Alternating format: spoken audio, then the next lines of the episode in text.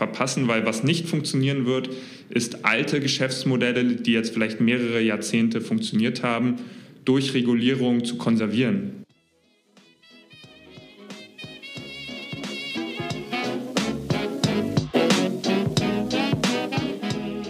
Analog First, Digital Second. Der Podcast für IT-Unternehmer und Führungskräfte.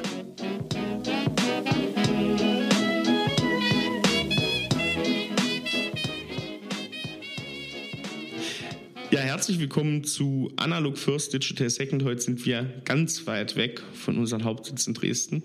Ähm, wir sitzen hier gerade in der Straße der Wissenschaften in Brüssel und sitzen bei Digital Europe, den Dachverband der Bitkom. Und ich sitze hier mit Benjamin, Benjamin Letwo, dem Bitkom-Vertreter in Brüssel. Genau, ja. Ähm, Straße der Wissenschaften, auch ganz gut, hatte ich so noch nicht gehört. Rue de la Science. Äh, es äh, passt ja auch zum Digitalverband eigentlich. Deswegen, Benjamin, steht dich erstmal vor und dann gerne mitkommen, gerne auch eure, euren Dachverband. War ja klar, gerne. Also ähm, mein Name ist Benjamin Lettvon. Ähm, ich arbeite seit über vier Jahren in Brüssel. Ähm, bin direkt nach meinem Studium, also ich habe Politikwissenschaften mit Fokus auf Europa ähm, studiert, ähm, bin nach meinem Studium dann direkt nach Brüssel gekommen, habe dann zunächst äh, ein halbjähriges äh, Blue, Blue Book Traineeship, nennt sich das, äh, bei der Europäischen Kommission gemacht ähm, konnte dort ja dann äh, mitarbeiten ähm, und bin dann habe dann die Institution gewechselt sozusagen bin von der Europäischen Kommission ins Europäische Parlament gegangen und habe dort für eine Abgeordnete als äh, parlamentarischer Assistent gearbeitet war allerdings damals noch nicht so an den IT-Themen dran sondern habe eher im Transportbereich äh, gearbeitet. Genau und nach zweieinhalb Jahren hat sich dann die Gelegenheit ergeben hier ähm, beim Bitkom anzufangen als ähm, Leiter des Brüsseler Büros ähm, genau, und diese Gelegenheit habe ich dann genutzt, habe dann vor über einem Jahr hier angefangen, genau, und äh, bin jetzt ja, seit, seit, äh, seit äh, ja, der zweiten Jahreshälfte 2017 ähm, hier beim Bitkom äh, oder für den Bitkom in Brüssel. Okay, spannend, also äh, durchaus äh, europäische Erfahrung im politischen Bereich gesammelt, sehr jung und sehr früh. Jetzt erklären uns doch mal bitte in Bitkom, das wird vielen Leuten was sagen. Klar, auch viele unserer Zuhörer sind Mitglied. Ähm, was ist der Bitkom, was ist Digital Europe und was macht ihr hier in Brüssel? Ja, sehr gern. Also ähm, der Bitkom ist der Industrieverband der deutschen Digitalwirtschaft. Wir haben ähm, eine sehr breite Mitgliedschaft. Wir vertreten ähm, so circa 2600 Unternehmen, davon äh, über 1000 KMUs, äh, kleine und mittelständische Unternehmen ähm, und über 400 Startups. Die Tendenz ist steigend, also ist auf jeden Fall eine wachsende Mitgliedschaft. Vielleicht ganz kurz zu den Bereichen, die sind ganz äh, divers. Wir haben natürlich klassisches Software, Hardware, IT-Services-Bereich, ähm, aber auch Telekommunikations-, äh, also Telcos. Ähm, wir haben klassische Industrieunternehmen, die sich natürlich intern digitalisieren, also ihre Arbeitsprozesse, aber auch neue digitale Geschäftsmodelle äh, erschließen. Ähm, wir haben digitale Medien, also eine sehr breite und diverse Mitgliedschaft und das denke ich auch die große Stärke von Bitkom, dadurch, dass wir Erfahrungen aus all diesen Bereichen zusammenbringen und somit die Digitalisierung der deutschen Wirtschaft ähm, vorantreiben. Also das ist halt auch unser Ansatz, dass wir die Erfahrungen bündeln und die Mitglieder ja, sozusagen voneinander lernen. Und ähm, thematisch sind wir extrem breit aufgestellt, ähm, von Cybersicherheit bis Datenthemen, aber auch von Arbeit 4.0, äh, Bildung, ähm, neue Technologien wie KI, Blockchain, ähm, Infrastruktur und ähm, also die, das Organigramm vom Bitkom ist äh, sehr umfangreich. Sag doch noch mal kurz was ähm, zu Digital Europe. Das ist ja auch äh, euer Dachverband. Ähm, Digital Europe ist ähm, der europäische Dachverband für die Digitalwirtschaft. Die haben eine etwas andere Mitglied Mitgliederstruktur. Ähm, die haben natürlich zum einen äh, nationale Verbände, wie wir einer sind. Ähm, das haben sie in fast allen europäischen Ländern oder EU-Ländern und noch andere äh, europäische Länder, die nicht Teil der EU sind. Das ist die eine Seite. Und dann auf der anderen Seite haben sie auch äh, Corporates, also Unternehmen, die Mitglied sind.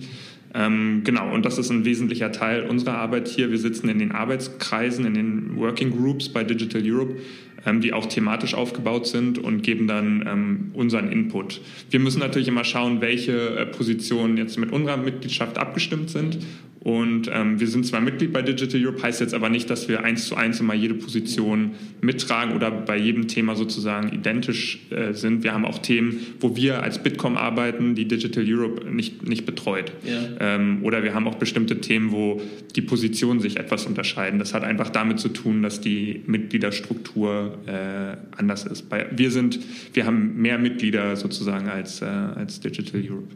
Ah, okay.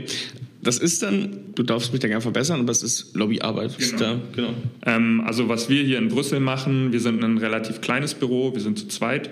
Ähm, wir machen klassische Interessenvertretung, wir fokussieren uns auf Policyarbeit. Das mhm. heißt, ähm, wir sind so eine Art Frühwarnsystem ähm, für unsere Mitglieder.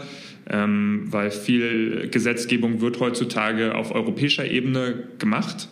Ähm, das heißt, wir sind dazu da, früh zu erkennen, da passiert was, das an unsere Bereichsleiter und Fachreferenten zu geben, ähm, die das dann wiederum an die Mitglieder geben und dass wir dann im Idealfall eine abgestimmte Position haben und damit machen wir dann auch ähm, Outreach.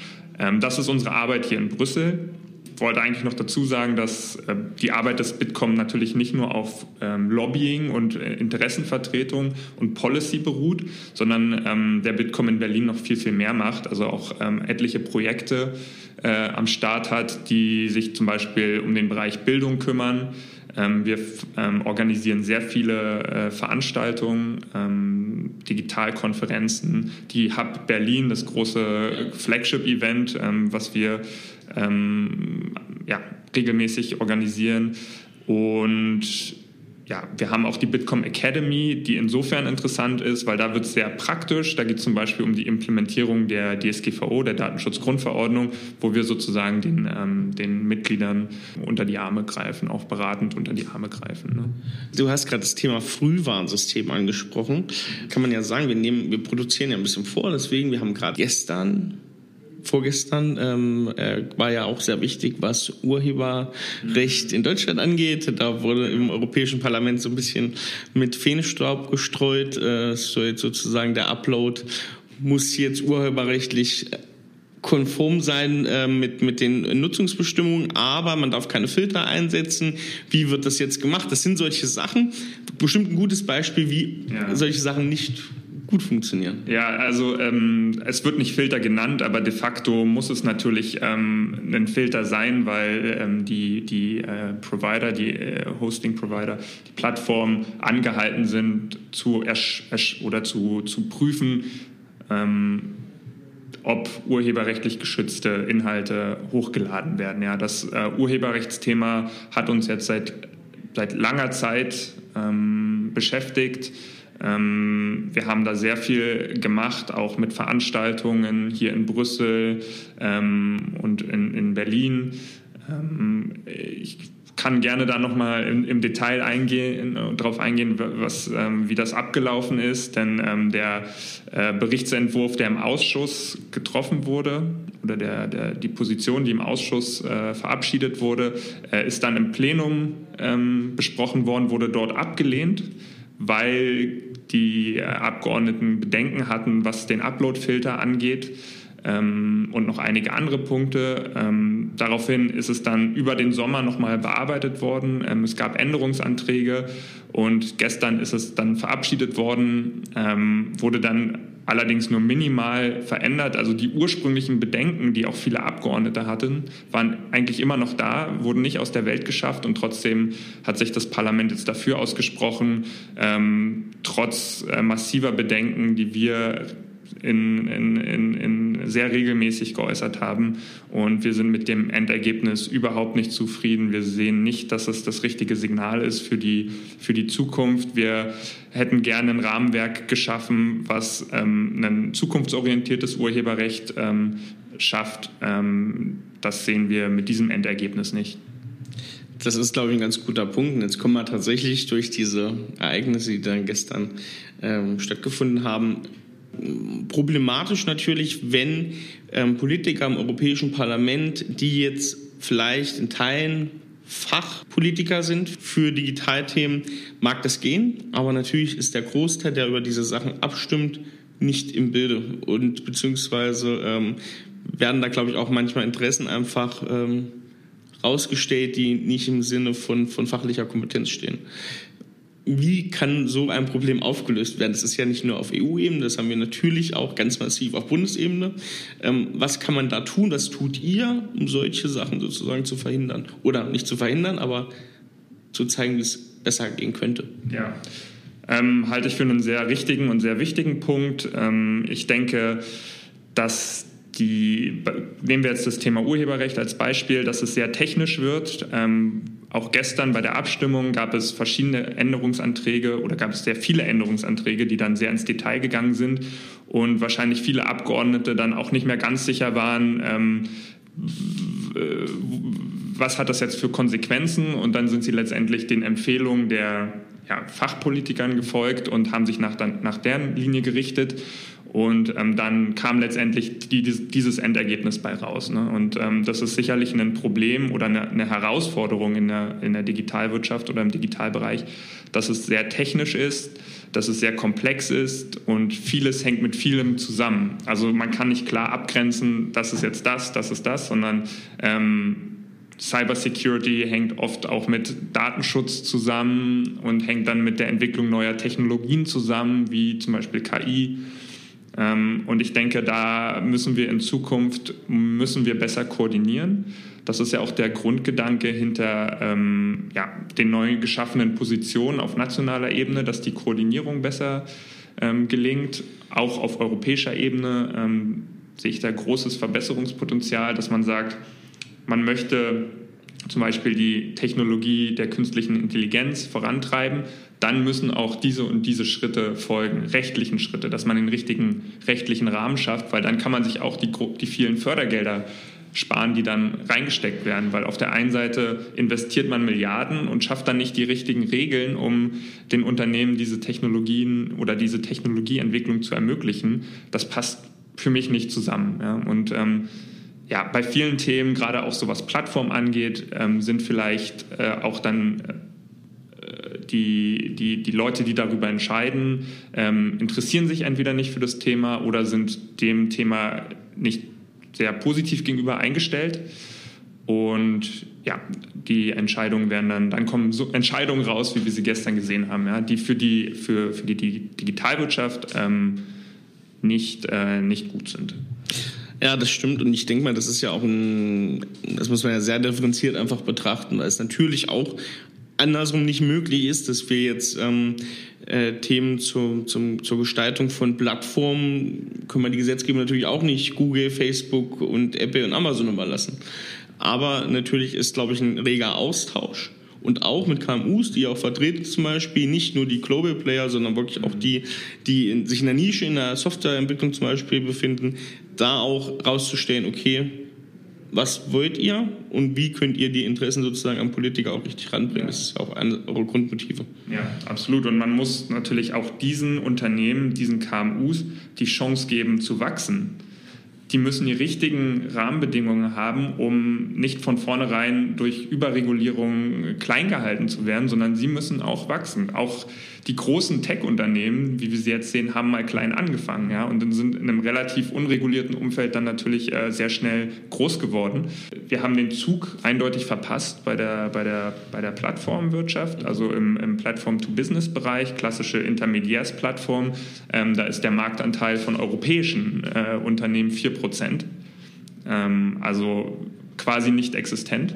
Ja, da müssen wir halt wirklich aufpassen, dass wir diesen Zug auch in anderen Bereichen nicht verpassen, weil was nicht funktionieren wird, ist alte Geschäftsmodelle, die jetzt vielleicht mehrere Jahrzehnte funktioniert haben, durch Regulierung zu konservieren. Ja, das wird nicht klappen. Also was wir brauchen, ist, dass diese, diese alten Geschäftsmodelle erfolgreich ähm, auch für sich, das ist natürlich auch eine unternehmensstrategische Entscheidung, wo wollen wir uns digitalisieren, wie wollen wir uns digitalisieren. Das kann nicht der Gesetzgeber vorschreiben, das müssen die Unternehmen ähm, für sich entscheiden, aber sie müssen in ihrer Entscheidung auch frei sein. Ja? Und, ähm, und darf nicht von vornherein einfach alles verboten werden oder, oder unmöglich gemacht werden. Ja, und das muss man ernst nehmen. Also ähm, das ist natürlich auch ein Kernmerkmal der Digitalisierung, dass es oft disruptiv ist. Disruptiv bedeutet äh, viele Veränderungen, große Veränderungen. Und ähm, diese Veränderungen muss man ernst nehmen. Und da hat Deutschland ja auch eine gute Geschichte äh, der sozialen Partnerschaften, dass diese Akteure ähm, anders als in anderen europäischen Ländern ähm, im, im, regelmäßigen und guten Austausch stehen. Und da auf diese Stärke muss man auch aufbauen. Was man jetzt allerdings braucht, sind auch Entscheidungen, politische Entscheidungen und Richtungsentscheidungen, weil mm, gut, ich bin jetzt hauptsächlich in Brüssel aktiv, aber in, in, in, in Deutschland werden jetzt gerade etliche Räte, beratende äh, Gremien äh, ins Leben gerufen und es wird viel beraten, viel diskutiert, aber nichts wirklich entschieden, noch nicht. Ähm, und das muss bald geschehen, weil das ist auch ein Merkmal der Digitalisierung, dass das Tempo natürlich sehr hoch ist. Und das wiederum, ich habe jetzt gerade gesagt, ein Vorteil in Deutschland sind die Partnerschaften. Ein Nachteil in Deutschland sind vielleicht, dass Entscheidungen länger brauchen, weil die Abläufe einfach in Deutschland wird alles sehr genau geprüft und ähm, es gibt viele Hierarchien. Aber das hat natürlich den Nachteil, dass Entscheidungen, die schnell getroffen werden müssten, ähm, dann vielleicht etwas länger brauchen. Bist du IT-Unternehmer oder IT-Unternehmerin und du bist mit deinem Team im Individualprojektgeschäft und ihr entwickelt immer wieder Lösungen für eure Kunden, die immer wieder unterschiedlich aussehen. Aber ihr merkt, so richtig skaliert das irgendwie nicht und ihr wollt mehr ins Produktgeschäft zu skalierbaren Strukturen, exzellenten Prozessen und Produkten, die ihr immer wieder verwenden könnt. Und ihr fragt euch vielleicht auch, naja, wie vermarkte ich denn diese Produkte dann erfolgreich? Wenn das bei dir so ist, dann haben wir eine Einladung für dich. Und zwar zu unserem Online-Seminar vom IT-Projekt zum Produkt. In 40 Minuten zeigen wir dir, wie du ganz konkret vom Projekt zum Produktgeschäft kommst. Ganz konkrete Beispiele, wie IT-Unternehmen das schon geschafft haben. Aber auch, welche Stolpersteine es dabei gibt und wie du diese überspringen kannst. Wenn dich das interessiert, dann trage dich ein unter www.sar-bs.de slash Skalierung. Dann sehen wir uns im Online-Seminar. Und jetzt wünsche ich dir viel Spaß und weiter geht's mit dem Interview. Was ist denn nun eigentlich, wie gesagt, ihr vertretet viele KMUs, ihr seid in der äh, Softwarebranche einer der wichtigsten Vertreter, Branchenvertreter. Vor welchen Herausforderungen stehen aktuell die Mitglieder von Bitkom? Ganz speziell. Ein Stück weit sind wir schon drauf eingegangen. Ich glaube, im IT-Bereich, was wir in Deutschland haben, ist auf jeden Fall sehr viel sehr viel Fachwissen. Das Problem ist, liegt ähm, beim Tempo der Veränderung, dass man schnelle Entscheidungen braucht. Ja, wir müssen einen äh, einheitlichen Rechtsrahmen schaffen. Und da ist die Koordinierung sehr wichtig. Und da sehe ich auch die Rolle der Bundesregierung oder der Europäischen Kommission, dass, dass man sagt, ähm, wir haben jetzt die strategische Entscheidung, wir wollen diese Technologie vorantreiben, dann müssen wir die Gesetzestexte XYZ anpassen, dann müssen wir die und die Akteure zusammenbringen, dass man koordiniert und dann ähm, diese rechtlichen, den rechtlichen Rahmen schafft und dann bei der Implementierung, dass man die äh, ja, als, ja, als Bundesregierung oder als, als Regierung die äh, Akteure zusammenbringt und auch den KMUs ähm, zum Beispiel ja, unterstützend unter, unter die Arme greift, mhm. ja, weil es natürlich eine, eine Mammutaufgabe wird für, für KMUs, ähm, da neue Technologien auch ähm, zu integrieren, ähm, dass man da beratend zu, zur, Seite, zur Seite steht und nicht im Gegenteil ähm, einen Strafenkatalog von vornherein ähm, aufsetzt und wenn irgendwas nicht regelkonform ist, dann gibt es Sanktionen, weil das kann natürlich für ein KMU dann auch ganz schnell mal existenzielle ähm, Sorgen ausrufen. Und dann haben wir natürlich den Vorteil, dass wir viel Technologie hier haben, die mit viel Industrie zusammenwirken kann. Und da haben wir wieder den Punkt vom Anfang von dir. Sowas kann natürlich ganz wunderbare Innovationen schaffen. Gestern war ich noch auf einer Podiumsdiskussion von äh, Frau Bär mit ähm, Herrn Boos. Und da ging es halt auch darum, warum sollte denn ein anderes Land als wir Marktführer in, in äh, Automotive-Bereich autonomes Fahren sein. Das müssen wir ja eigentlich sein, schon von der Tradition her. Und sowas, da muss man halt gucken. Ich glaube, das ist auch ein politisches Anliegen, sowas voranzutreiben. Ja, und ich glaube, das ist auch die große Stärke, die Deutschland hat, einfach weil wir eine starke industrielle Basis hat und das sind alles ähm, ja, sehr, wert, sehr wertvolles Wissen und auch sehr wertvolle, zum Beispiel Datensätze, die da Maschinendaten, die auf, de, auf denen man sitzt, aus denen in Zukunft sehr äh, wichtige neue Erkenntnisse und Businessmodelle auch äh, aufgebaut werden können. Und diese, ich glaube, diese Innovationskraft muss man freilegen. Ähm, und dann hat Deutschland da auf jeden Fall einen sehr guten, äh, eine sehr gute Ausgangsbasis äh, für die Digitalisierung. Ja, wenn ich da äh, an den IoT-Bereich denke oder äh, Connected Cars, Automated Driving, äh, Predictive Maintenance, äh, all diese Geschichten. Ähm, aber wie gesagt, da kommen wir auch wieder auf den Anfangspunkt zu, zurück. Es hängt auch alles irgendwie mit allem zusammen. Also ähm, wenn wir dann auf die, in den, in den IoT-Bereich gehen, die brauchen dann Cloud-Services, ne, um die Daten, um diese massiven Datensätze, die sie haben, die sie irgendwie analysieren wollen, zu speichern. Ähm, und das muss sicher sein natürlich, das muss nach datenschutzkonformen ähm, Punkten geschehen, aber es muss möglich sein. Und ähm, es muss auch für ein KMU möglich sein. Und ähm, genau, da muss man halt diese ganzen vielen Punkte, die da zusammenhängen, auch ähm, deutlich machen. Ähm, und dann kann das auch gelingen. Ja. Also ich fasse mal kurz deine Punkte zusammen. Es geht um ähm, Rahmenbedingungen für Datensicherheit, es geht um Rahmenbedingungen, um sozusagen Wachstum zu ermöglichen, um disruptive Entwicklungen auch nach vorne zu bringen und da sozusagen die ähm, ja, diese Geschwindigkeit auch in Deutschland zu etablieren, was natürlich gelingt durch die Befruchtung von Technologie und klassischer Ingenieurswissenschaft in Deutschland. Und ähm, wir müssen politisch einen viel größeren Austausch schaffen zwischen der Wirtschaft und wirklich der Digitalwirtschaft äh, und da einfach der, der Digitalwirtschaft eine, eine Stimme geben. Es gibt ja jetzt diesen Digitalrat, aber man hat halt manchmal auch das Gefühl, dass dieser Digitalrat da vom von der Bundesregierung benannt wurden, natürlich so manchmal ein bisschen ne, Repräsentanten einfach sind. Ja, genau. Also das ist ja genau der Punkt, den wir am Anfang ähm, erwähnt haben. Es wird viel beraten. Ähm, es gibt viele Expertengremien, die gibt es auch hier auf europäischer Ebene. Ähm, ich meine, wir sind hauptsächlich hier aktiv. Ähm, es wird viel beraten. Da fällt mir manchmal das gute alte Sprichwort ein, viele Köche und so, ne, verderben den Brei. Ähm, aber letztendlich irgendwann müssen die Entscheidungen fallen. Und ähm, da ist mein Hauptappell im Prinzip dieser koordinierende Aspekt. Das sehen wir zumindest hier, dass in den Sonntagsreden gesagt wird, wir wollen die Innovation, wir wollen die Digitalisierung in Deutschland, wir wollen den nächsten Schritt für die Wirtschaft, äh, alles ist irgendwie 4.0, aber dann auf jeden Fall auch das äh, zu prüfen, was ist denn jetzt alles davon betroffen und wo ähm, müssen wir jetzt die richtigen äh, oder wo müssen wir jetzt ansetzen, um diesen Rahmen zu schaffen. Ähm, und dann braucht man auch nämlich nicht so viel Geld in die Hand nehmen, obwohl gut, Investition ist immer sehr gut, aber ähm, dann, dann hat man größere Hebeleffekte mit den Investitionen, die man, äh, die man tätigt. Und dann kommt einfach mehr bei rum letztendlich. Ja. Woran liegt das denn? Woran liegt es, dass andere Länder, ähm, gerade natürlich kleinere Länder, auch in Osteuropa beispielsweise, wie bekommen die diese Geschwindigkeit auf die Straßen? Ich weiß nicht, ob ihr euch, ihr habt euch bestimmt damit beschäftigt, weil es sind ja gute Beispiele, Estland zum Beispiel, woran man auch lernen kann. Was sind so die Geheimnisse, die ihr vielleicht da festgestellt habt, woran das liegt?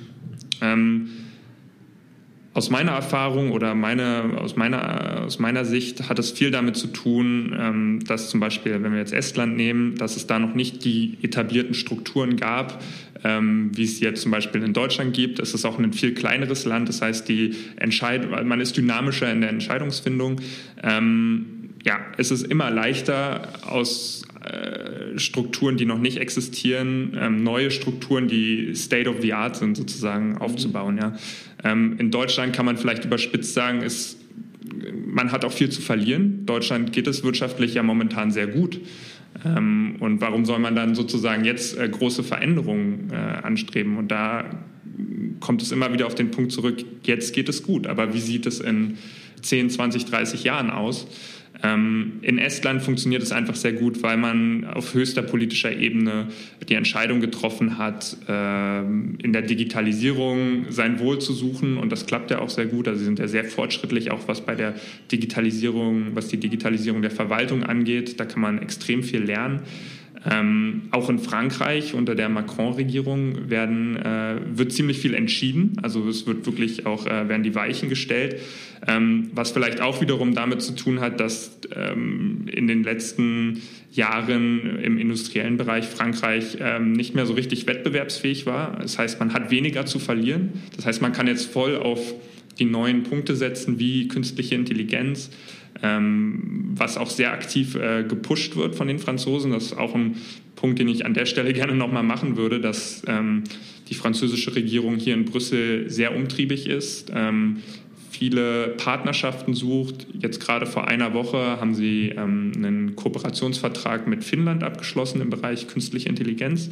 Das heißt, das äh, hat schon auch auf, auf Regierungsebene allerhöchste Priorität und ja, schon einen, einen strategischen Punkt. Ja. Also das darf man auch nicht vergessen. Wir reden hier über Digitalthemen. Es ist nicht, hat nicht nur eine wirtschaftliche Komponente, sondern das ist auch wirklich eine, ähm, ja, eine strategische, ähm, von strategischer Bedeutung für viele Länder.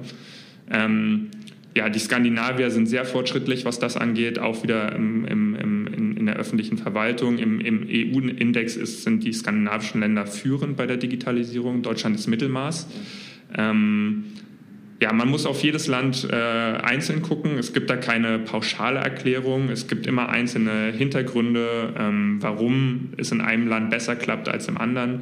Ähm, aber was vielleicht ein gemeinsamer Punkt ist, all diese Länder haben für sich entschieden, wir wollen das und dann auch die entsprechenden Schritte eingeleitet. Ja? Mhm. Und ähm, genau, wenn man das will, dann muss man es halt auch voll, voll durchziehen.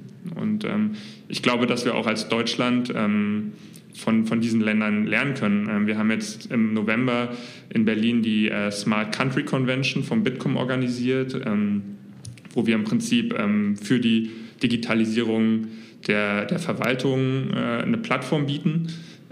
und Partnerland wird Dänemark sein, weil die da in diesem Bereich einfach wahnsinnig viel machen und sehr umtriebig sind. Und genau, auch da heißt es von, von den anderen sich inspirieren lassen, zu lernen, Best Practices, wie es immer so schön heißt hier. Und ähm, genau, das glaube ich, äh, ein Schlüssel, der zum Erfolg führen kann. Sehr gut, also der europäische Gedanke auch voll ausgelebt. Wir sitzen ja hier gerade in Brüssel, das ja. ist genau der richtige Weg, glaube ich. Ähm, du sprichst ein, oder hast noch ein ganz wichtiges Thema angesprochen, das fiel mir gerade ein beim Thema KI. Wir reden jetzt natürlich gerade drüber, über Politik, wir reden über Wirtschaft, ähm, wir reden drüber, ähm, was gemacht werden muss, Digitalisierung als Buzzword.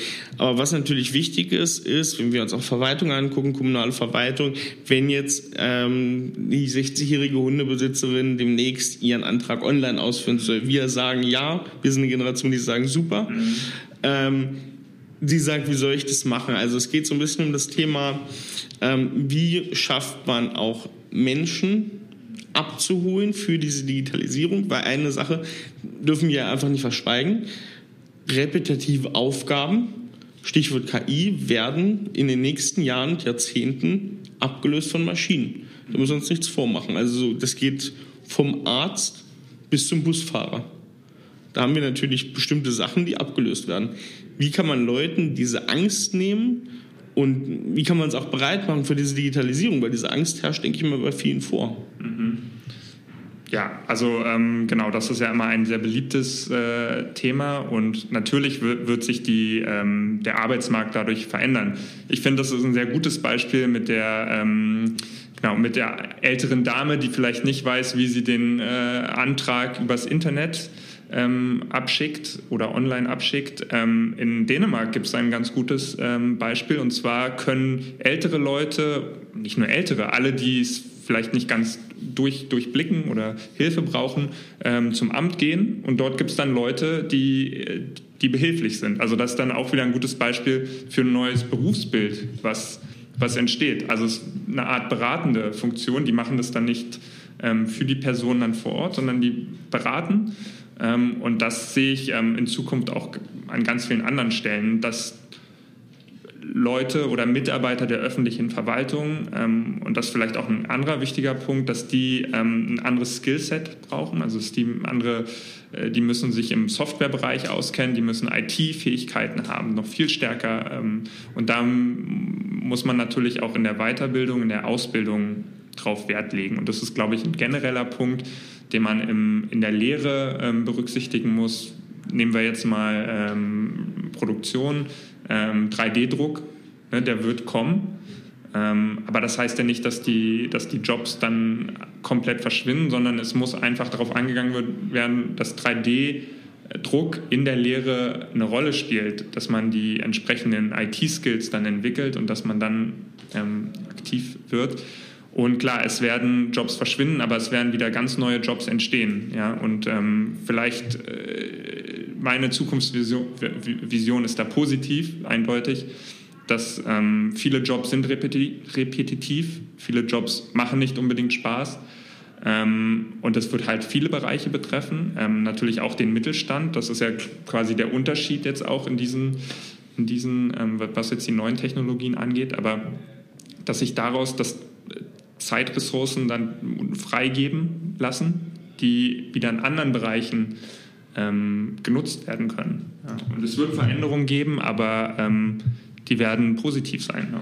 Das, da gehe ich voll mit dir mit. Klar, also jetzt äh, kommt sozusagen der Punkt, ähm, Menschlichkeit oder miteinander, also Mensch zu Mensch arbeiten, ne? nicht mehr der Sachbearbeiter, sondern der Berater, der der Dame hilft beim welchen Antrag auch immer und natürlich das kreative Denken wieder. Weil das ist natürlich genau. unser Vorteil gegenüber ähm, Maschinen. Und das Empathie und genau, Empathie, Kreativität, genau. Da denke ich auch, das ist eigentlich ein schönes Bild für die Zukunft. Aber natürlich wird es eine Übergangsphase geben, Richtig. wo es Abbau gibt und wo man leider auch nicht mehr jeden befähigen kann, in diese Richtung zu gehen. Diese Übergangsphase wird es geben, aber ich denke auch, dass wir uns dann in Zukunft begeben, die doch sehr gut aussieht, glaube ja, ich. vielversprechend. Und ich, diese Übergangsphase, das ist natürlich dann eine gemeinschaftliche Aufgabe ähm, der Verbände, der Unternehmen, des Staates und ich sehe es ja hier aus meiner alltäglichen Arbeit, dass sich alle Unternehmen damit beschäftigen, die irgendwie in dem Bereich aktiv sind, die sich da sehr wohl drüber Gedanken machen und da schon ganz konkrete Projekte auch äh, ins Visier nehmen, wie sie diese, diesen Übergang auch äh, managen können ja, oder abfedern können. Ähm, weil kein Unternehmen hat Interesse, dass dieser Schritt radikal kommt und dass dann ähm, genau, dass einem die Belegschaft aufs, aufs, aufs Dach steigt, auf gut Deutsch gesagt. Und ähm, genau, da muss einfach zusammen mit den, äh, mit den Sozialpartnern müssen Lösungen gefunden werden. Ich war erst letztens bei einem Roundtable, wo auch die Gewerkschaften zum Thema KI dabei waren. Ne? Das sind keine klassischen Gewerkschaftsthemen.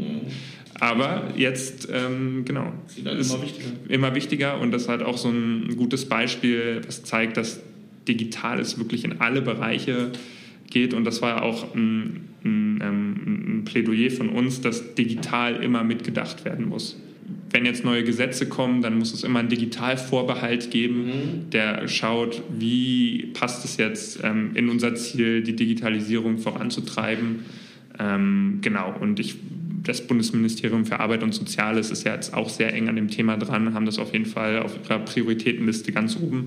Ähm, also es ist jetzt nicht so, dass das irgendwie unterm Radar ähm, durch, durch oder durchfliegt, was jetzt der Impact auf den Arbeitsmarkt ist. Ja, sehr gut. Also das ist gut und das ähm, ist ja auch der Punkt Analog First, Digital Second. Ne? Diese, diese analogen Komponente muss dann immer reinspielen, dann klappt es auch mit dem, ja. mit dem Code am Ende, ja. der da was regeln soll. Ähm, das Thema Befähigung, das Thema Bildung ähm, ist auch ein Thema, was Bitkom mir auch am Herzen liegt, wo ja auch viele Initiativen stattfinden. Ähm, wie sieht da euer Fahrplan aus? Was habt ihr da auch für konkrete Wünsche und ähm, ich sage mal Vorgaben, was ihr der Politik sagt, was gemacht werden sollte? Ähm, wie ist ein Idealzustand zu schaffen, um die Generation, die jetzt in der Schule ist, digital zu befähigen? Genau, also als Bitkom haben wir da ein großes Projekt am Laufen. Ähm, Kollegen, die ausschließlich daran arbeiten, ähm, an die Schulen gehen ähm, und Wettbewerbe ausschreiben ähm, für die digitale Schule sozusagen, dass sich halt, dass die Schulen auch angehalten werden, ähm, zum einen die Unterrichtsmaterialien zu digitalisieren und auch die digitale Infrastruktur zu schaffen in den Schulen. Ähm, das ist natürlich die eine Seite und die andere Seite, die, diese Skills, die man braucht, ähm, ja, auch zu fördern, ne? dass, die, dass die Schüler einfach die richtigen Werkzeuge an die Hand bekommen, dann in der Zukunft ähm, ja, auch erfolgreich auf dem Arbeitsmarkt zu, zu bestehen. Und da sind die IT-Skills natürlich extrem wichtig. Ob das jetzt nun Coding ist oder ähm, auch versteht, wie digitale Geschäftsmodelle funktionieren. Ist auch wichtig, dass die, dass die äh, jungen Leute das von vornherein an die, an die Hand bekommen. Ähm, genau, und was die Lehre, wir hatten schon kurz äh, drüber gesprochen, auch in, den, in, die, in die Lehrpläne für die, für die Ausbildung muss das auf jeden Fall rein. Ne? Dass, ähm, dass da jetzt schon geguckt wird, was wird in 10, 20 Jahren akut und dass man darauf jetzt schon vorbereitet. Ähm, genau, und das muss noch viel aktiver auch gepusht werden ähm, seitens der Politik. Ähm, es ist, äh, es spielt momentan ja nicht eine allzu große Rolle, weil es von vielen anderen Themen überlagert wird, aber es ist ein Thema, was absolut äh, zukunftsrelevant ist. Und da muss man vielleicht auch dazu sagen, dass Bildung immer noch äh, Länderkompetenz ist und dass dieses Länder, äh, diese Länderkompetenz vielleicht nicht mehr zeitgemäß ist. Ein Anachronismus, das hat mal durchaus, äh, war durchaus sinnvoll, ähm, aber das ist sicherlich nicht hilfreich, um jetzt schnelle und wichtige Entscheidungen im Bildungsbereich zu treffen. Und genau, da muss, äh, da muss noch einiges passieren. Ja, definitiv wichtiger Punkt. Ich glaube, wenn wir über das Thema Geschwindigkeit reden, ist das einer der wichtigsten Punkte zu sagen, okay, wie werden die Generation, nächsten Generationen vorbereitet? Wie wird unser Schulsystem, ist es überhaupt noch Frontalunterricht? Da kann man ja auch einer Mein äh, anderer Meinung sein, dass das äh, nicht die richtige Form wahrscheinlich ist für die Zukunft. Und da ist natürlich durch die 16 Kultusminister ist die Geschwindigkeit natürlich doch ein bisschen geringer. Was, was sagst du denn? Ähm, also du hast gesagt Coding, ähm, so ein bisschen digitale Geschäftsmodelle, also so Unternehmertum, Coding, wahrscheinlich MINT-Fächer, mhm. so die Sachen. Gibt es dann noch, noch Sachen, die wichtig wären sozusagen für die Zukunft? Ähm, gut, ist jetzt nicht mein äh, Spezialgebiet, aber ähm, ja, die MINT-Fächer, die Attraktivität der MINT-Fächer zu erhöhen und dann auch ähm, in den Universitäten ähm, die richtigen äh, richtigen Lehrgänge an, anzubieten. Ja. Ähm, gut, ich meine, ich bin jetzt äh, Politikwissenschaftler, ich bin auch kein klassischer ähm, Absolvent von, von MINT-Fächern, aber ähm, genau da die einfach die Attraktivität zu erhöhen ähm, und die, die Studiengänge, die richtigen Studiengänge anzubieten und auch dieses Unternehmertum oder dieses freiere Lernen mhm. vielleicht auch zu fördern in den Schulen. Ja. Dass es nicht nur ähm, äh, Frontalunterricht auf Grundlage von Lehrplänen, die es schon seit, wie, weiß ich nicht, wie vielen Jahrzehnten gibt, sondern auch dieses Projektdenken zu fördern, ähm, den Schülern mit an die Hand zu geben, hier, ähm, wenn ihr eine Idee habt, verwirklicht die ähm, und Freiräume zu geben. Ich glaube, ähm, das ist nicht äh, der Weisheit, Weisheit letzter Schluss, wie es jetzt ist. Ähm, genau, da kann kann man noch einiges äh, ausprobieren, aber genau, man muss es, man muss sich wagen, da zu experimentieren, auch Freiräume zu schaffen und ähm, genau, dann wird sich da noch einiges entwickeln. Ich denke auch und ich denke auch fast, dass, dass das so Punkte sind, die solltet ihr als Verband, die sollten wir als Unternehmen, sollten unsere Partner und, und Kunden aus dem IT-Umfeld und KMUs sollten da auch, glaube ich, so ein bisschen Selbstinitiative ergreifen und da vielleicht nicht nur, also weil wir haben gesagt, die Geschwindigkeit, die ist einfach langsam mhm. im, im, Bildungsbereich. Und da sollte man vielleicht auch mal drüber nachdenken, solche Initiativen noch mehr voranzutreiben. Da gibt es ja schon ganz schöne in Deutschland und ja. das ist vielleicht eine Möglichkeit. Ja, und da muss man dann halt auch sehen, ähm, äh, solchen Initiativen, gerade wenn die von Unternehmen kommen, denen wird ja oft mit einer gewissen Skepsis äh, begegnet. Es wird gesagt, ihr wollt ähm, eure Produkte nur hier unterbringen oder ihr macht das im absoluten Eigeninteresse. Apple? Ja, aber ähm, also ich, nein. Ja, genau, also, nein. Einfach nein, weil ähm, die Unternehmen da schon einfach sich auch auf die Fahnen schreiben, wir wollen helfen, die Gesellschaft mitzugestalten und sie wissen ganz genau, wenn, wenn das irgendwie schief geht, wenn dieser disruptive, äh, wenn diese Disruptivität nicht abgefedert wird oder nicht jetzt durch die richtigen Bildungsansätze abgefedert wird, dann fällt das den Unternehmen auch auf die Füße. Und das sagen wir auch immer wieder in den Gesprächen hier. Was denkt ihr denn, ähm, die Regeln, die ihr da jetzt ähm, ins Gesetz schreibt, das, das wird doch von den Unternehmen schon umgesetzt. Die, die haben doch selber das Interesse, dass, ähm, dass auf ihren zum Beispiel Plattformen keine illegalen äh, Aktivitäten passieren. Ja? Das, da, da legen die allerhöchstes, äh, allerhöchsten Wert drauf, weil wenn sie das nicht in den Griff bekommen, dann sind sie ganz schnell weg. Ne, wenn, die, wenn die dann irgendwie gekapert werden durch irgendwelche, über irgendwelche illegalen Aktivitäten, dann ist das rufschädigend, dann ähm, genau, dann, dann, das, dann sind die schnell weg vom Markt und ähm, man, muss, man muss den Unternehmen nicht immer so eine Grund, äh, Grundangst oder Grundskepsis äh, entgegenbringen. Ähm, das ist der falsche Weg. Definitiv, genau. Also wenn Unternehmen in die Bildung reingehen, in den Bildungsmarkt reingehen, dann liegt das ja dran, die wissen ja auch, wenn mir in 10 Jahren, 20 Jahren die Arbeitskräfte wegbleiben, was sie ja jetzt schon machen, mhm. ähm, dann, dann denke ich vielleicht, ich setze früher an und gehe in die Schulen und gucke, dass ich dieses Problem selber löse, weil ich nicht mehr die Kompetenz äh, sehe an, an anderer Stelle, wo sie eigentlich sein sollte. Zumal ja dieser duale, duale Ansatz, diese duale Struktur ähm, ja eigentlich ein Erfolgsmodell ist, äh, ein deutsches Erfolgsmodell, dass sich die das Unternehmen genau, sie wissen ganz genau, welche Skills brauchen wir, wo haben wir, ähm, wo haben wir nicht genügend Nachwuchs und dass man sich das dann ähm, genau zusammen mit den, mit den Studenten, mit den äh, Auszubildenden, ähm, dass man das löst, das Problem. Ja, richtig, haben wir eigentlich eine Tradition. Benjamin, äh, wir haben ja heute so ein bisschen andere Folge, weil du bist ja jetzt kein Unternehmer, du bist ja jetzt äh, Branchenverbandsvertreter. Äh, äh, aber ja, ne? Trotzdem möchten wir natürlich unsere Standardfragen, die zum Schluss mal kommen, auch mit dir mal durchsprechen. Und ähm, die habe ich heute ein bisschen anders aufgebaut. Äh, zum einen möchte ich gerne mal von dir wissen, was macht denn so Verbandsarbeit aus? Also was ist so, was, was ist der Reiz in so Verbandsarbeit? Natürlich gerade auf der ganz großen europäischen Bühne. Ich würde die Frage vielleicht erweitern. Ich würde sagen, was macht die Verbandsarbeit im Digitalbereich aus? Ähm, also die Verbandsarbeit, ähm, was mir daran sehr gut gefällt, ist, dass wir im ständigen Austausch stehen mit den, äh, mit den Mitgliedern und den Institutionen. Das ist eine sehr, eine sehr kommunikative Arbeit. Ähm, man weiß eigentlich morgens nicht, was der Tag so bringt, ähm, einfach weil wir halt an sehr vielen Themen auch hier äh, dran sind. Und mir gefällt einfach dieser direkte Austausch mit den Mitgliedern und ich habe gesagt Digitalbereich, weil das ähm, digital ist einfach, man hat das Gefühl, man ist am Zahn der Zeit. Es spielt überall mit rein, es wird immer wichtiger und ähm, es ist für mich auch eine Überzeugungssache, weil ich wirklich der Überzeugung bin, dass man hier aktiv mitgestalten kann und muss und die richtigen Strukturen schaffen, damit, äh, damit man auch langfristig, äh, ja, damit es dem Land langfristig gut geht, nicht nur dem Land, auch Europa, äh, ja, und äh, das ist für mich einfach auch so eine, eine Überzeugungsgeschichte ähm, ja, als Verband, Mitarbeiter muss man auch ähm, geduldig sein. Man, ähm, es gibt natürlich unterschiedliche Meinungen bei den Mitgliedern und da muss man dann wahrscheinlich auch immer so ein bisschen ähm, Kompromissbereitschaft testen und die Kompromisse finden und ähm, das macht die Sache auch spannend, macht sie manchmal schwierig, aber auf jeden Fall immer spannend.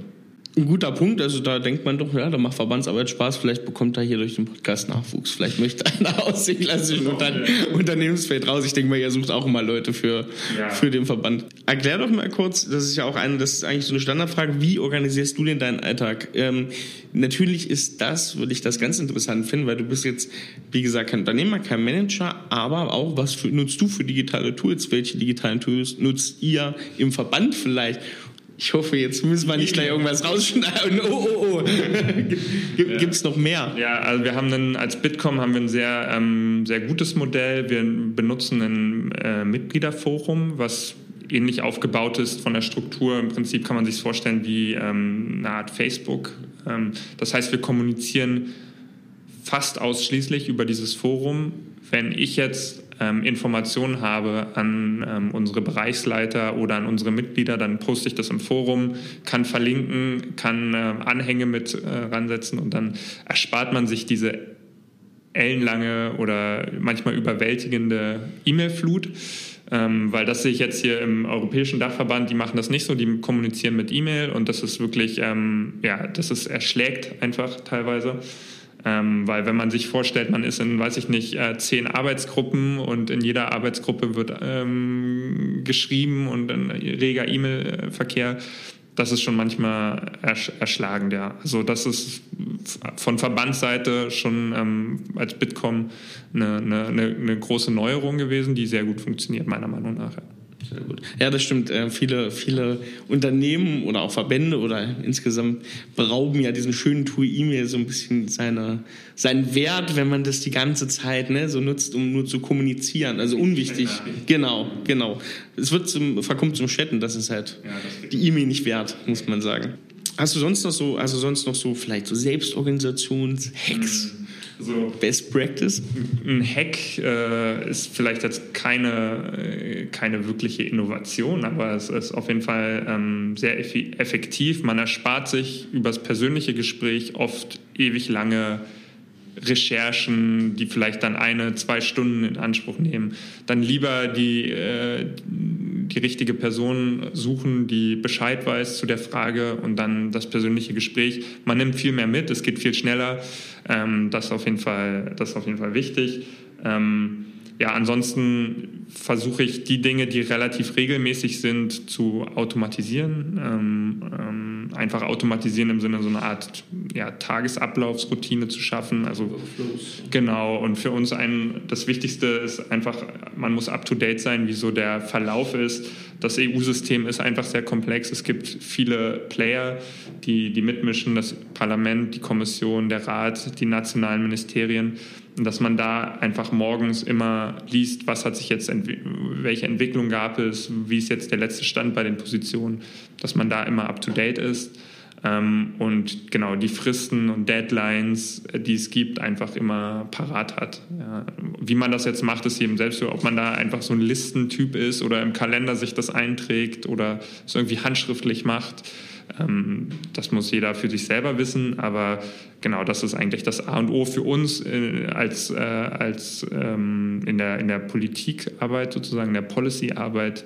Ähm, man muss immer wissen, wann sind die Deadlines, wann sind die Fristen, wer hat jetzt welche Position veröffentlicht.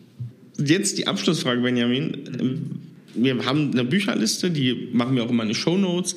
Das ist sozusagen von jedem Interviewgast, den wir bisher hatten, sind die einzeln aufgelistet und verlinkt. Die kann man sich sozusagen dann direkt kaufen. Ist ein Google Docs.